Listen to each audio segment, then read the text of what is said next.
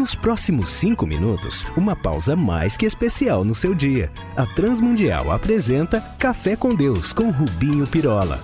Nós habitamos um mundo ferido.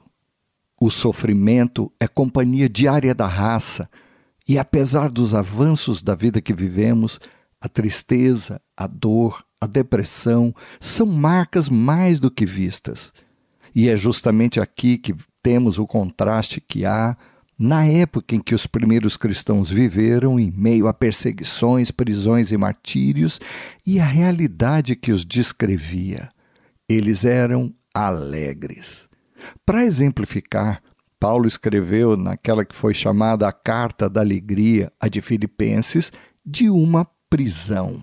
Ah, alegria? Ah, tá.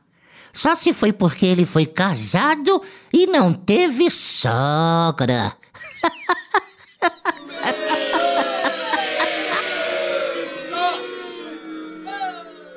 É sério, Jesus mesmo não foi um melancólico, tanto que os seus inimigos diziam: Eis aí um sujeito comilão e bebedor de vinho, amigo de gente ruim, como os publicanos e pecadores, como está lá em Lucas 7,34.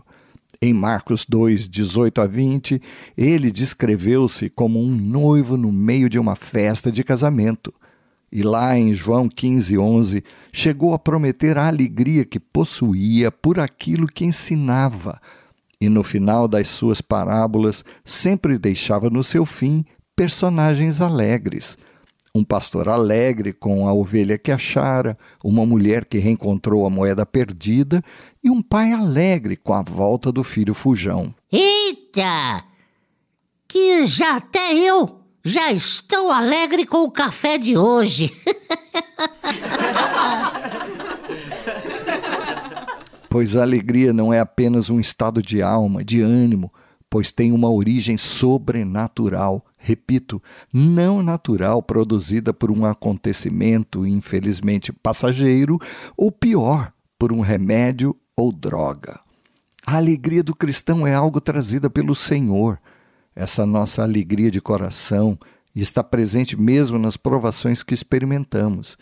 Eu mesmo vi de perto, lá em Roma, nas suas prisões, as únicas até o terceiro século, e, por certo, iguais às que tentaram agoniar Paulo, o apóstolo, e no máximo conseguiram arrancar dele um: Vocês, queridos irmãos, são a minha alegria. E também, alegrai-vos, irmãos. Outra vez digo, alegrai-vos, como está em Filipenses 4, 1 e 4. Eita! Será então que ele tomava algum bagulho para ficar mais alegrinho? Hã?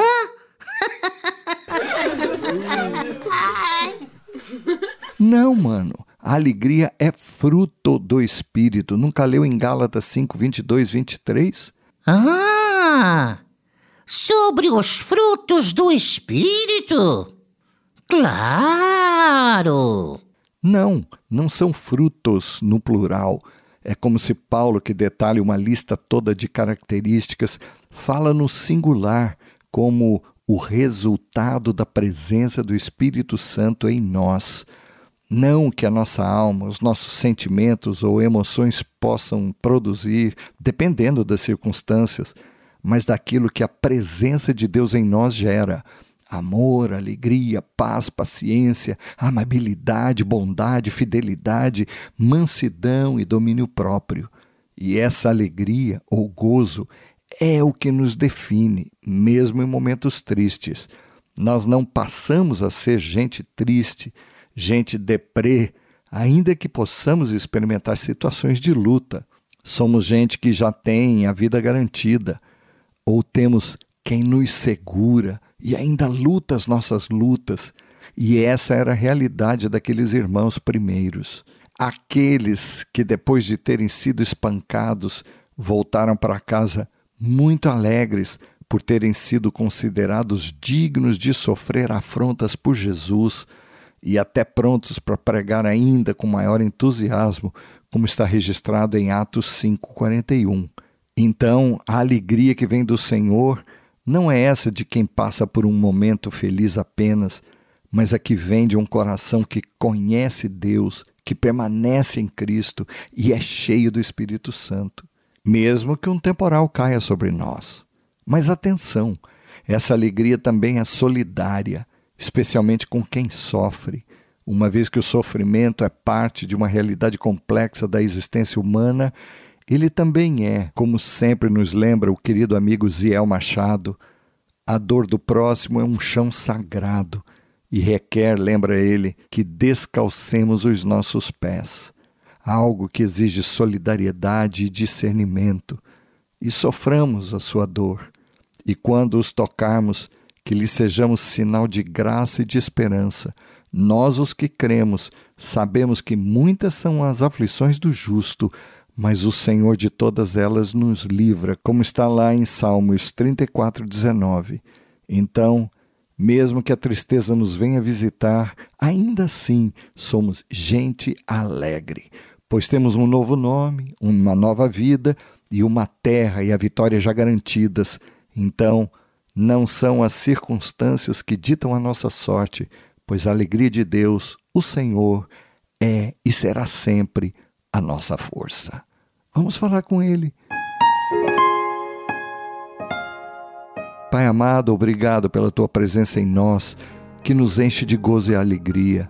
E uma vez que somos certos desta, que não depende de nada, nenhum vento favorável, pedimos-te também que sejamos instrumentos teus para dirimir a tristeza e o desalento à nossa volta na vida do nosso próximo. Por Jesus pedimos-te. Amém. Este café de hoje é dedicado ao meu amigo e maior ilustrador, grande dom que conheço, Léo Asprino. Se você gostou desse programa ou tem alguma dúvida, escreva para Café com Deus sem acento arroba transmundial.org.br